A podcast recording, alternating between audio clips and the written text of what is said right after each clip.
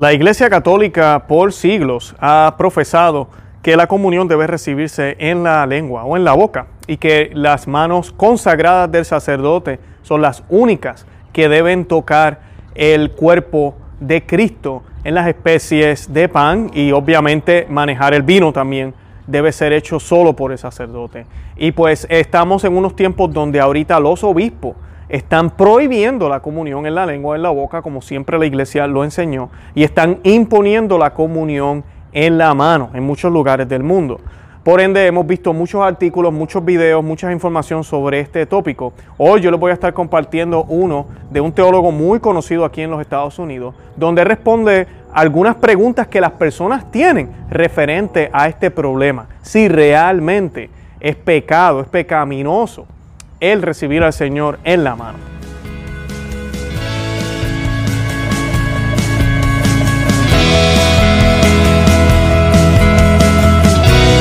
Bienvenidos a Conoce, Ama y Vive tu Fe. Este es el programa donde compartimos el Evangelio y profundizamos en las bellezas y riquezas de nuestra fe católica. Les habla su amigo y hermano Luis Román y quisiera recordarles que no podemos amar lo que no conocemos y que solo vivimos lo que amamos. Hoy vamos a tratar este tema una vez más, lo hemos tratado muchísimas veces aquí en el programa porque somos defensores de, nuestro Señor en la Eucaristía. Nosotros creemos lo que la iglesia nos enseña y la iglesia católica siempre ha enseñado, al igual que lo dice las Sagradas Escrituras, que en la Santa Hostia, en ese pan consagrado por el sacerdote, en ese vino consagrado por el sacerdote utilizando las palabras de Jesucristo, quien dijo hagan esto en memoria mía, está presente, no presente solamente de que ahí escondido, sino que es, deja de ser pan y deja de ser vino para convertirse en Cristo. Cristo enteramente está presente, está ahí en esas especies de pan y vino y pues por ende no podemos tratarlo como cualquier pan o como cualquier vino y no debe ser tratado tampoco o eh, distribuido por cualquier persona, sino que solamente deben ser distribuidos por las manos consagradas de un sacerdote.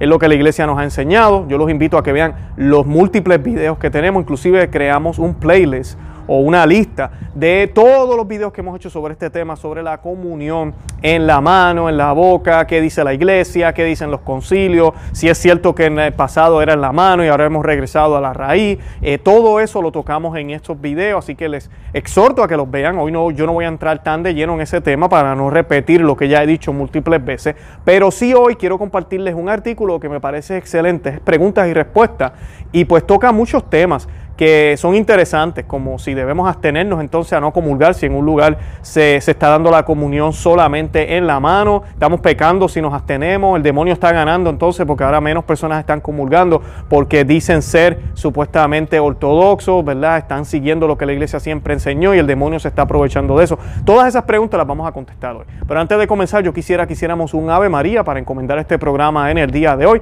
y lo vamos a hacer en el nombre del Padre y del Hijo y del Espíritu Santo. Amén. Dios te salve María, llena eres de gracia, el Señor es contigo, bendita tú eres entre todas las mujeres, y bendito es el fruto de tu vientre Jesús. Santa María, Madre de Dios, ruega por nosotros pecadores, ahora y en la hora de nuestra muerte. Amén. Ave María, gratia plena, Dominus tecum benedicta tu in mulieribus, et benedictus frutus ventris tui, Iesus. Santa Maria, Mater Dei, ora pro nobis peccatoribus, nunc erora mortis nostre. Amén. En el nombre del Padre, y del Hijo, y del Espíritu Santo. Amén. Bueno, y el artículo fue escrito por Peter Wanieski, teólogo tomista, erudito litúrgico, compositor coral, se graduó del Thomas Aquinas College en California y de la Universidad Católica de América en Washington, D.C. Enseñó en el Instituto Internacional de Teología en Austria y en el programa austriaco de la Universidad Franciscana de Steubenville. Luego ayudó a establecer el Wyoming Catholic College en el 2006 y allá enseñó teología, filosofía, música, historia del arte y dirigió también los coros hasta que se fue en el 2018 para dedicarse a tiempo completo a escribir y a dar conferencias. Él es el autor de las preguntas y respuestas que vamos a estar compartiendo hoy, así que yo voy a estar leyendo este artículo eh, y además de eso vamos a estar comentándolo un poco. Y la primera pregunta dice, aunque afortunadamente tengo acceso regular al Santísimo Sacramento, mis hijos residen actualmente en una diócesis donde el obispo, como tantos otros, ha ordenado la comunión en la mano. Discutí con mis hijos cómo el obispo no tiene autoridad para ordenar tal cosa y compartí muchos de los artículos eh, que usted ha escrito, que mis hijos discutieron con sus sacerdotes también. Estos sacerdotes, sin embargo, van a hacer lo que el obispo dice. Y durante las últimas semanas mis hijos se han abstenido de recibir la comunión en lugar de tener que recibirla de la mano. ¿Deberían mis hijos seguir absteniéndose de recibir? Para mí parece que sería solo la capitulación que el diablo desea si dijéramos, está bien, lo que sea, necesito comunión. Así que seguiré adelante y recibiré en la mano por ahora, ya que es mi única opción. Odio rendirme a este destructivismo progresivo de alguna manera, pero ¿sería realmente un error recibirlo de la mano si no hubiera otra forma disponible? Bueno, y es una pregunta excelente, porque pues sabemos que muchas personas dicen, no, lo más importante es recibirla, si tenga que recibirla en los pies, ¿verdad? Por los pies, así la recibo, no importa. Eh, y se olvidan de la importancia de la, que la Eucaristía, la Santa Misa, incluyendo el momento de recibir la Eucaristía, como dice San Agustín y Santo Tomás de Aquino también tocan este tema, de que se supone que se le rinda adoración. Hay que hacer un tipo de adoración. Por eso, eh, inclusive hasta en la misa novusoldo, la misa nueva, que no, no es tan reverente que digamos, se pide que se haga una genuflexión, que se haga la señal de la cruz, cuando se presenta el cuerpo de Cristo a los comulgantes. Tiene que haber algún gesto de adoración. Y pues el mejor gesto de adoración, la iglesia siempre lo ha dicho, ha sido ponernos de rodillas y se recibe en la boca por porque nosotros no somos consagrados. Y por la boca es que se comen. No se trata nada del pecado, porque por la boca también pecamos un montón. Ese no es el punto. El punto es que nosotros no tenemos manos consagradas para tocar el cuerpo del Señor, para evitar que caigan partículas, para evitar contaminación, para evitar mal manejo de nuestro Señor, quien es Dios, el creador del cielo y de la tierra. Entonces lo recibo en la lengua. El Padre lo coloca ahí, ni siquiera tiene que tocar mi lengua. Y, se acabó. Y no hay ningún tipo de riesgo. Por eso la iglesia tomó esa postura ya comenzando en el segundo, tercero, cuarto, todos los siglos, ¿verdad? los primeros siglos, hasta el día de, hasta 1960 que vinieron con todas estas nuevas eh, ideas. Y dice la respuesta del teólogo. Esto es una cruz dolorosa que tantos católicos tienen que soportar en estos días de prioridades al revés. Algunas consideraciones quiere apuntar el teólogo y él dice, él enumera unas cuatro. La primera, en la medida en que los obispos están abusando de su autoridad y que lo están haciendo está fuera de toda duda, dada la ley universal que no pueden simplemente dejar de lado. O sea que sí, eh, dice el teólogo, ellos están abusando de su autoridad. Nosotros tenemos uno de los videos que les estoy recomendando, el obispo Schneider habla de esto y explica cómo los obispos no tienen autoridad para pedirle a sus sacerdotes que solo distribuyan la comunión en la mano. Está mal capitular ante sus peticiones, ya que esto solo las confirmará en su desprecio por la ley, la tradición y los derechos legítimos de los fieles. Lo mismo es cierto para los sacerdotes, quieren ser obedientes, pero en realidad están siendo habilitadores de la extralimitación episcopal. Podemos perdonar su debilidad, pero no deberíamos aplaudirlos haciendo cola. Recuerda, o haciendo la fila. ¿Recuerdas a los católicos austriacos en la época de Hitler? Se alinearon a excepción de Franz Jagerstatter. Todos dijeron, oh, podemos hacer un juramento de lealtad nacional, socialista con el catolicismo. Y él dijo, no tan rápido, no veo cómo, puedo. Es reconocido por la iglesia como mártir. Podemos esperar que el Señor tuviera misericordia del resto que se dio.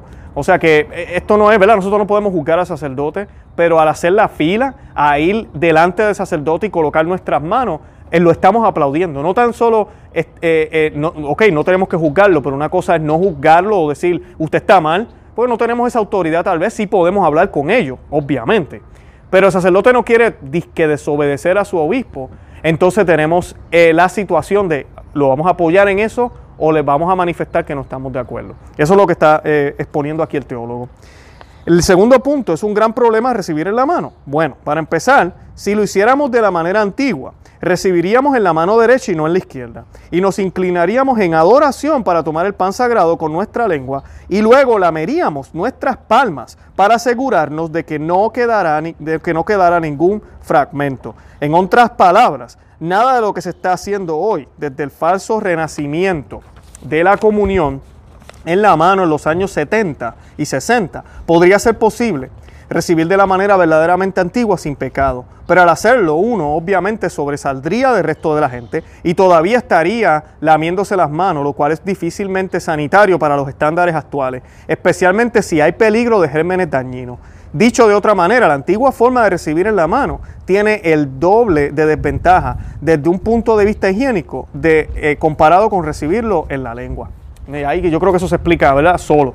Eh, la, recibirlo en la mano, nosotros hicimos ese video hace un tiempo, en el pasado, en algunos lugares que fueron muy pocos, cuando se hacía se colocaba como un tipo de tela y esa tela se quedaba en la iglesia, no se la llevaba el comulgante. Y además de eso, cuando la persona iba a comulgar, no lo tomaba y se lo llevaba a la boca, sino que la boca llegaba a donde estaba la hostia y lo, y lo, y se lo, y, lo digería, ¿verdad? De esa manera era que se hacía. Obviamente, como vieron aquí, eso sería inclusive inoportuno ahorita con lo de la pandemia y no es seguro como quiera, por eso fue que la iglesia lo eliminó, porque no es seguro. Partículas de nuestro Señor Jesucristo pueden caer en el suelo y nuestro, nuestra iglesia es la guardiana, ¿verdad? El guardián por excelencia, nuestro sacerdote, de nuestro Señor en la Eucaristía. Y el, tercer punto que da el teólogo dice, me parece que hay un gran riesgo de consecuencialismo aquí. Queremos el sacramento, por lo tanto estamos dispuestos a recibirlo con menos referencia. Si el sacramento fuera una necesidad absoluta, eso sería más comprensible, pero el único sacramento que realmente es necesario es el bautismo. Los sacramentos no son para mi beneficio personal, sino para la adoración de Dios en sí mismo y para su glorificación en mí. Así que no debo simplemente descartar la manera en que el Espíritu Santo ha llevado a la iglesia a perfeccionar sus expresiones de reverencia, sobre todo cuando se trata de la recepción de Dios hombre, Jesucristo, en la Sagrada Comunión. Y esto es importante, muchas personas desconocen esto y piensan que si no comulgo no soy católico, si no comulgo la misa no fue válida. Y es bien, bien errado. Inclusive en antaño la gente comulgaba unas seis o siete veces al año. Les digo más, el catecismo de la Iglesia Católica desde siempre, pero ahorita hasta el nuevo dice que nosotros estamos obligados a comulgar por lo menos en Pascua. Por lo menos. O sea, usted comulga en Pascua, usted cumplió. Y claro, si fue a la misa todos los domingos, pero no, no, no comulgó por la razón que sea. Y ese domingo de Pascua está confesado, está bien y comulgó, usted cumplió con el mínimo. Ese es el mínimo. Y no me tomen a mal, lo ideal es comulgar, ojalá todos los días. Pero es importante entender eso porque las múltiples comuniones no son las que me van a llevar al cielo. Es la gracia. Y para yo poder entrar en la gracia, yo tengo que estar bautizado. Y luego de eso, tengo que vivir una vida de gracia. La comunión sí nos da unos regalos. Pero ahorita vamos a hablar de la comunión espiritual y vamos a ver qué beneficios realmente hay que se pueden recibir más con la fidelidad y no tan solo con recibir la comunión, porque mismo San Pablo dice que si la recibimos indignamente estamos condenándonos, estamos condenándonos, estamos recibiendo nuestra propia condena. O sea que no es cuestión de recibir y recibir, es cuestión de vivir de vivir. Y a través de la comunión, el gesto de la comunión, manifestamos lo que se supone que ya estamos viviendo. No es que la comunión ahora me va a hacer vivir a mí mejor, no, yo debo estar ya viviendo, caminando el camino de la perfección, que no lo podemos caminar perfectamente, pero con la gracia de Dios tratamos. Y entonces nos ponemos en comunión sacramental cuando asistimos a la misa. Hablando en términos prácticos, este es el cuarto punto, deberíamos tratar de encontrar sacerdotes que estén dispuestos al menos a dar la comunión en privado de la manera tradicional, es decir, en la lengua. Y si esto no es posible, tal vez uno podría una vez al mes manejar a un lugar donde sea posible y haga y haga medio día rezando rosario o alguna parte del oficio divino y tratando al Señor Eucarístico con el honor que se merece. O sea, ir a un lugar más lejano, a otro lugar por lo menos una vez al mes. Mientras tanto, sabemos que los santos no solo han recomendado la comunión espiritual, sino que han enfatizado su poder. Santa Teresa, al final de su vida, se vio obligada a hacer comuniones espirituales porque no podía contener la comida y lo convirtió en otro medio más de purificación y santificación. Me parece que esta grave situación no, puede durar para siempre. Siempre habrá, habrá clérigos que, a pesar de ser comparados con adolescentes rebeldes por el Papa, verán claramente sus deberes solemnes ante Dios y el hombre y tomarán estos deberes en serio. Mientras tanto, debemos mantener nuestra vida de oración en todas las formas que se nos abren como laicos. De esta manera seremos fortalecidos para el viaje por el desierto. En uno de los videos yo les comparto este punto de la comunión espiritual y Santa eh, Catalina de Siena, ella tenía unas visiones y una de las visiones que ella veía era a Cristo con dos eh, copones, uno de oro y uno de plata. Y él le deja saber a ella que eh, el de plata son las comuniones espirituales y el de oro son las comuniones como tal sacramentales, que ambas que ambas son de agrado para Él. O sea que no pensemos que porque tenemos que recibir espiritualmente, porque se está haciendo esto en, las iglesias y nos queremos abstener y queremos ser fieles al magisterio de la iglesia, fieles a Cristo, eh, estamos siendo menos, estamos pecando. Al contrario, Dios mira esto con agrado. Y no olvidemos que la irreverencia que la iglesia ha participado en las últimas décadas, ahorita el Señor nos ha puesto a nosotros en un ayuno forzado. No quisimos ayunar cuando teníamos de todo, Tal vez no fuimos a suficientes Eucaristía porque éramos perezosos. Ahora el Señor nos ha puesto en un ayuno obligatorio. Y el que sea, se, como quiera, no entiende lo que está pasando, está cometiendo entonces ahora estos abusos y haciendo las cosas como le sale la gana porque quiere comulgar por razones que tal vez no son las correctas, de la manera incorrecta. Otra pregunta que le hicieron, ha habido un gran debate entre algunos de mis amigos y yo sobre el tema de recibir la Sagrada Comunión en la mano. Un joven, aunque favorece la abrogación de la comunión de la mano, cree que está mal decir que es pecaminoso. Su argumento principal es que el magisterio viviente lo ha permitido, eh, y él se está refiriendo al documento Redención y Sacramentum, numeral 92. Por lo que sostener esa opinión sería el resultado de una conciencia mal formada. Esto para mí suena como un enfoque positivista. Existe una tradición litúrgica objetiva a la que, a la que debe adherirse el magisterio viviente. Para que sepan, el magisterio viviente, viviente es el magisterio de los obispos que están vivos, del Papa que está vivo, los cardenales que están vivos, los documentos que salen ahora. Así que se le conoce el magisterio viviente para los que no están familiarizados con ese tema. Nosotros los católicos tenemos que estar siempre dispuestos a escuchar ese magisterio viviente. Esa es nuestra obligación. Claro, si se dice algo que no está bien, la iglesia, la iglesia lo corregirá en su momento y nosotros en discernimiento tenemos que saber eh, si hay algo que está mal, ¿verdad? No está bien ese magisterio viviente, pero no podemos estar en la negativa, porque católico no puede ser de esa manera. Nosotros tenemos que ser obedientes a los sacerdotes y a los obispos en ese sentido. Pero si un sacerdote me dice mañana que la Virgen nunca fue virgen, ese magisterio yo no lo tengo que aceptar porque va en contra del magisterio perenne que siempre ha estado ahí, de ese magisterio que no expira, de ese magisterio que está ahí, que inclusive tiene fundamentos bíblicos y ya la Biblia es infalible. O sea que tenemos que mirar eso con objetiva, objetivamente, pero sí tenemos que estar con toda la disponibilidad de escuchar qué tiene que decir el magisterio viviente. Me parece que la comunión en la mano podría ser un sacrilegio y si es así, debe, sabemos que el sacrilegio es un pecado. Creo que la pregunta más amplia es, ¿Puede el magisterio vivo promover algo pecaminoso a través de documentos oficiales? Uh, excelente pregunta, vamos a ver la respuesta. Sería difícil mantener que es necesariamente un pecado recibir la Eucaristía en una mano si se toman las precauciones adecuadas. Después de todo, si fuera pecaminoso en sí mismo, nunca podría haberse practicado en la iglesia primitiva. Si uno seguía la descripción atribuida a San Cirilo, uno colocaría la mano derecha sobre la mano izquierda y cuando la hostia está en la palma, uno se inclinaría hacia la mano sin mover la mano y tomaría la hostia con la boca, lamiendo el área de la palma para asegurarse de que no queden partículas.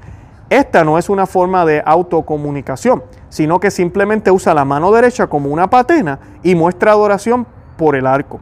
De todos modos, ya no vivimos en el siglo V, vivimos en el siglo XXI, siglo XXI, después de un milenio durante el cual la iglesia, movida por el Espíritu Santo, abandonó la comunión en la mano en todas partes debido a la creciente reverencia por el Santísimo Sacramento, una profunda apreciación de la unción especial conferida a las manos de sacerdote por manejar cosas sagradas y darse cuenta de los peligros relacionados con la recepción de la mano, algo que podría haber sido aceptable en una época, se considera inaceptable en otra.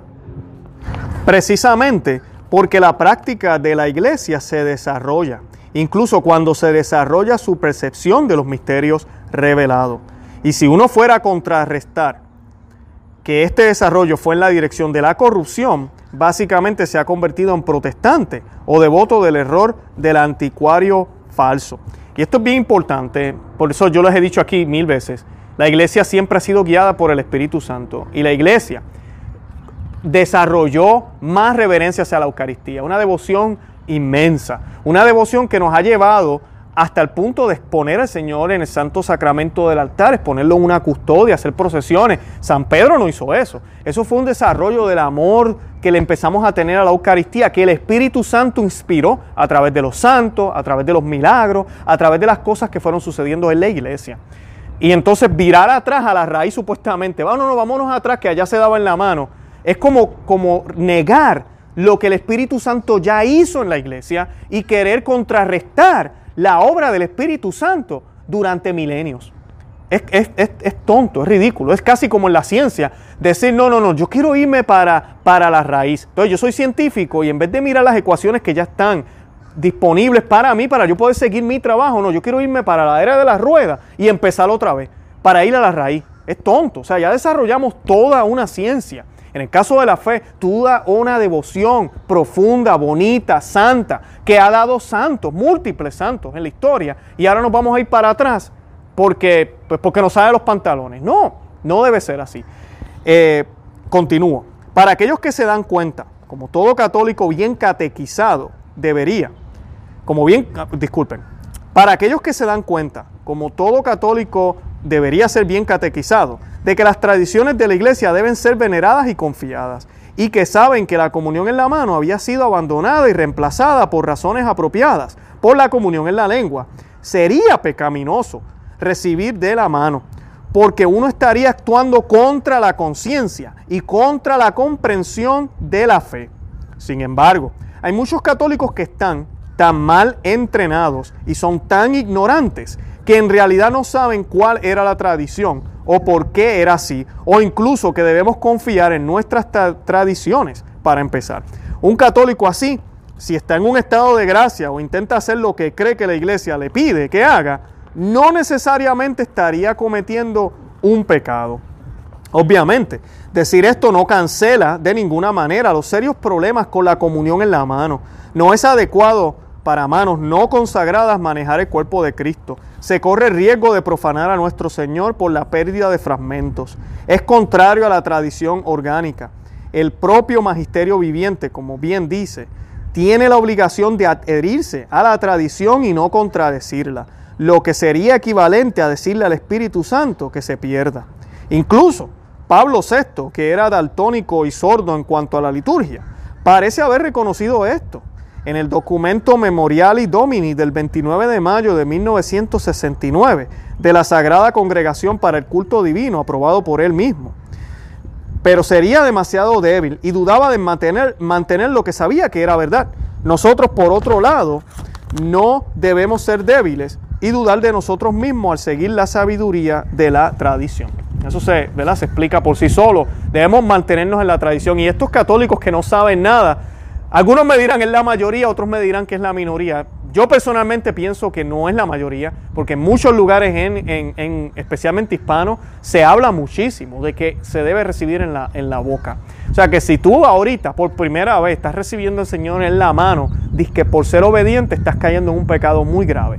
Ahora, si tú no sabías, no conoces, eres nuevo como católico y lo único que has visto, y eso es triste saberlo, hay católicos que nunca han comulgado en la lengua. ¿Ustedes pueden creer eso? Hay católicos que nunca han comulgado en la lengua. Nunca la enseñaron, no saben de otra forma. No necesariamente, ¿verdad? Tal vez caen en pecado según este teólogo. Yo estoy de acuerdo con ese pensamiento porque es por ignorancia, pura ignorancia. No simplemente como una ignorancia que sí, sí, yo escuché algo por ahí, pero no me hago el de los oídos sordos. No. Es pura ignorancia de que de verdad no saben y no han estudiado. Ahora, hay algo muy importante que yo quiero aclarar y es lo siguiente. Cuando nosotros vayamos ante nuestro Señor, nuestro Señor, no podemos ir a darle la excusa, es que yo tuve un mal sacerdote, es que los obispos que teníamos en nuestros tiempos, es que el Papa. No, mira, usted como cristiano tiene la obligación también de investigar, de estudiar, de leer las Sagradas Escrituras. Nuestra obligación también. No podemos simplemente poner la salvación de nuestra alma y la salvación del alma de nuestra familia completamente en manos, en manos de otros hombres, en este caso los sacerdotes, porque son sacerdotes. Ellos también son pecadores. Ellos también son pecadores y se pueden equivocar. Y la historia tiene ejemplos muchísimos. Eso no dice que el sacerdocio no sirve, al contrario, sí, funciona perfectamente en manos de pecadores. Pero funciona perfectamente. Porque todos los sacramentos son válidos y perfectos y eficientes en manos de esos pecadores. Así esa es la obra de Cristo. Es magnífica, es excelente.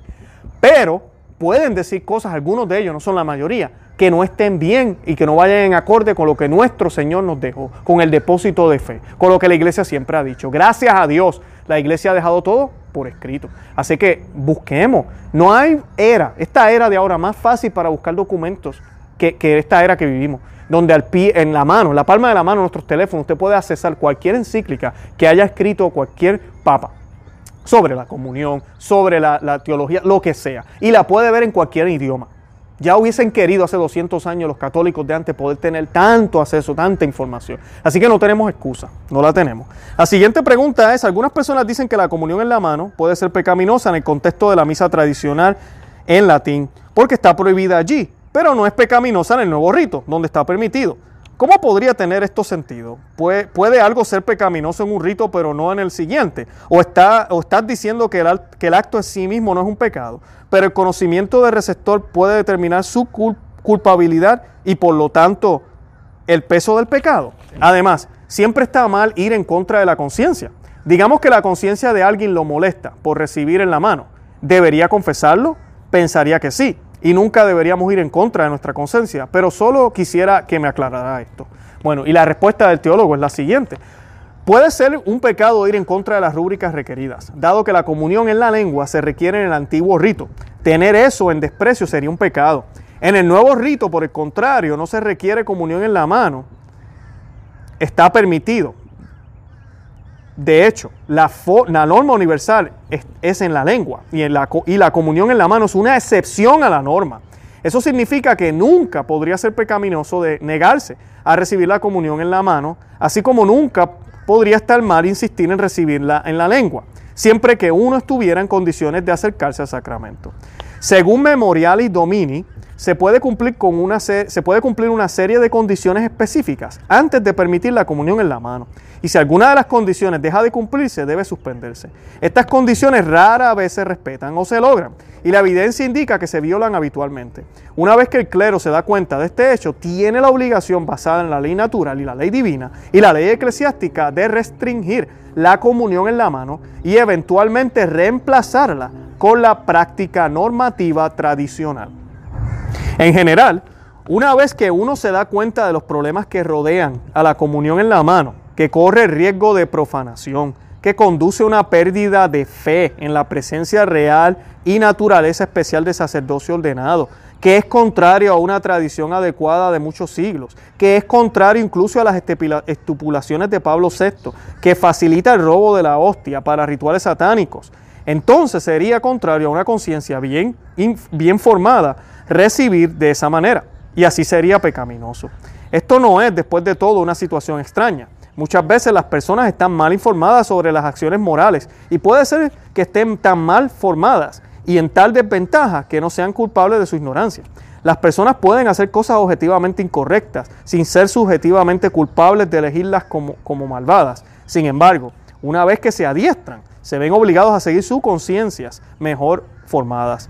También debemos recordar la clara enseñanza de las Escrituras y de los santos. A Dios todavía le disgustan las acciones objetivamente malas, incluso cuando sus perpetradores son ignorantes o engañados sobre lo que están haciendo. Además, las personas sufrirán consecuencias negativas por las malas acciones. El que piensa que la anticoncepción es moralmente aceptable, sin embargo, se, se lastima en su vida y sus relaciones al practicarla, y verdaderamente contradice la voluntad de Dios, Creador y Señor de la vida. Es por eso que la tradición católica otorga tanta importancia a la formación precisa de la conciencia y por qué y por qué tiene sentido que alguien confiese cualquier cosa que para él parezca un pecado contra lo que se sabe o se cree que agrada a Dios. Y esto es interesante porque ¿qué nos está diciendo aquí el, el teólogo? ¿verdad? Básicamente usted ya sabe, mira, no la recibe en la mano, no puede. Y si la ha recibido en la mano y usted sabe, usted debe confesar eso porque usted sabe su conciencia formada le está diciendo que usted hizo algo que no está bien, que va en contra de lo que Dios le ha entregado a usted, el conocimiento que Dios le ha dado. O sea que debe confesarlo. Ahora, en términos de los sacerdotes y en las parroquias, el Papa Pablo, VI eh, eh, dijo que, que tenían que cumplirse unos requisitos para que se permitiera la excepción de que se hiciera en la mano. Y esto, obviamente, sabemos la historia, es por los protestantes que se infiltraron en la iglesia. En algunos, la mayoría de los países que se aprobó primero fue porque eran países de mayoría protestante que se estaban convirtiendo al catolicismo y se les hacía difícil ellos entender que se había que recibirlo en la boca. Y algunos sacerdotes cayeron en ese gran pecado de comenzar a hacerlo sin el permiso del Vaticano. Y el Vaticano, para evitar estos problemas de, de división, que yo pienso que hicieron mal, lo que hicieron fue hacer una excepción para que luego esas personas vuelvan a la tradición de recibirlo en la lengua. Lamentablemente esta excepción se convirtió ahora en la norma y ahora donde quiera ya se hace en la mano. Inclusive, como les mencionaba, hay católicos que nunca en su vida han recibido a nuestro Señor en la lengua. Así que tenemos un problema ahí. Entonces tenemos que ver qué requisitos se cumplen. Si hay posibilidad de profanación, no se debe hacer. Si hay probabilidad de que se lo roben, no se debe hacer. Si hay probabilidad de que la gente lo parta y se lo dé al hijito, no se debe hacer. Si hay probabilidad de que se caiga al piso alguna partícula, acuérdense que en cada eh, pedazo de, esa hostia, si la cortemos en miles de pedazos, está Cristo completo, en cada uno de ellos. O sea que una partícula que caiga al suelo es Cristo en el piso. Si hay la mínima posibilidad de todo eso, no se debe hacer. Yo quiero preguntarte a ti, en las parroquias que nosotros vamos, que ni siquiera la patena ya se usa, donde ministros extraordinarios de la Eucaristía, que a veces el training que se le da o el adiestramiento no es el mejor, sin tener manos consagradas, ¿verdad? Ya estamos cayendo en un grave pecado ahí, pero como se permiten, eh, eh, podrán evitar este tipo de cosas, ellos que no tienen la autoridad podrán evitarlo. El sacerdote, sin patena y sin nada, ya las partículas están cayendo al suelo. Por eso, es que nosotros aquí en Conoce a Medio de tu Fe, y por eso este artículo el teólogo también sigue afirmando, de que lo mejor es que nosotros nos quedemos con la comunión en la lengua. Y ya hablamos de en otros programas, los invito a que los vean, varios programas que hicimos ya sobre doctores, ahorita después de, después no, durante esta crisis con el virus, de que es mucho más higiénico que el sacerdote de la comunión en la boca. Inclusive que sea solo el sacerdote, porque entonces son solo un par de manos que son las que tienen que estar limpias. Y entonces evitamos el contagio. Así que es mucho mejor que sea en la boca, no en la mano. Contrario a lo que muchas personas piensan. ¿Por qué? Porque las manos tocan todo. Entonces usted, es como yo llegar a mi casa, ahorita estamos en, tiempos de virus, yo trabajo, yo estoy tocando muchas cosas, me lavo las manos como 100 veces con todo y eso. Yo no como con las manos, yo utilizo los utensilios porque es más higiénico, es mucho más higiénico. Entonces, ¿cómo yo voy a pretender que la hostia me la den en la mano y pienso que es más higiénico que si me la ponen y ya el sacerdote que de por sí es rito, el sacerdote se lava las manos, sea, sabemos que el sacerdote tiene las manos limpias. Y sabemos también, en algunas parroquias lo que están haciendo es que el sacerdote le da la comunión a toda la familia y va y se lava las manos de nuevo, próxima familia, y así sigue. Eh, de una manera de, evitar, ¿verdad?, si hubiera algún tipo de contagio. Y lo más importante, ya lo hemos dicho aquí 100 veces, si ese es Cristo, ese es Dios, ¿cuál es el miedo? ¿Cuál es el miedo? Y si me muero comulgando, mira, pues voy directito para el cielo, ¿verdad? Ojalá esté en gracia. Pero mira, bendito sea Dios. ¿Verdad? Bendito sea Dios. Eh, mi muerte fue buscando más santidad. Mi muerte fue buscando acercarme a Cristo. Y eso tiene algo de malo. Pero como ya parece que nadie cree en nada de eso, hemos perdido el, el norte de lo que realmente importa. Y ahora lo natural va primero que lo sobrenatural. Y antes nos hablaban de misas de sanación. Bueno, eso es tema para otro día. Así que eh, yo espero que hayamos aprendido un poquito algo sobre esto, aclarar algunas dudas que yo sé que algunos de ustedes tienen también. Yo les he soltado aquí múltiples veces. Vayan y busquen parroquias tradicionales. Cuando digo tradicionales me refiero a que ofrezcan el rito extraordinario, la forma extraordinaria de la misa, que le llaman la misa tradicional o la misa tridentina.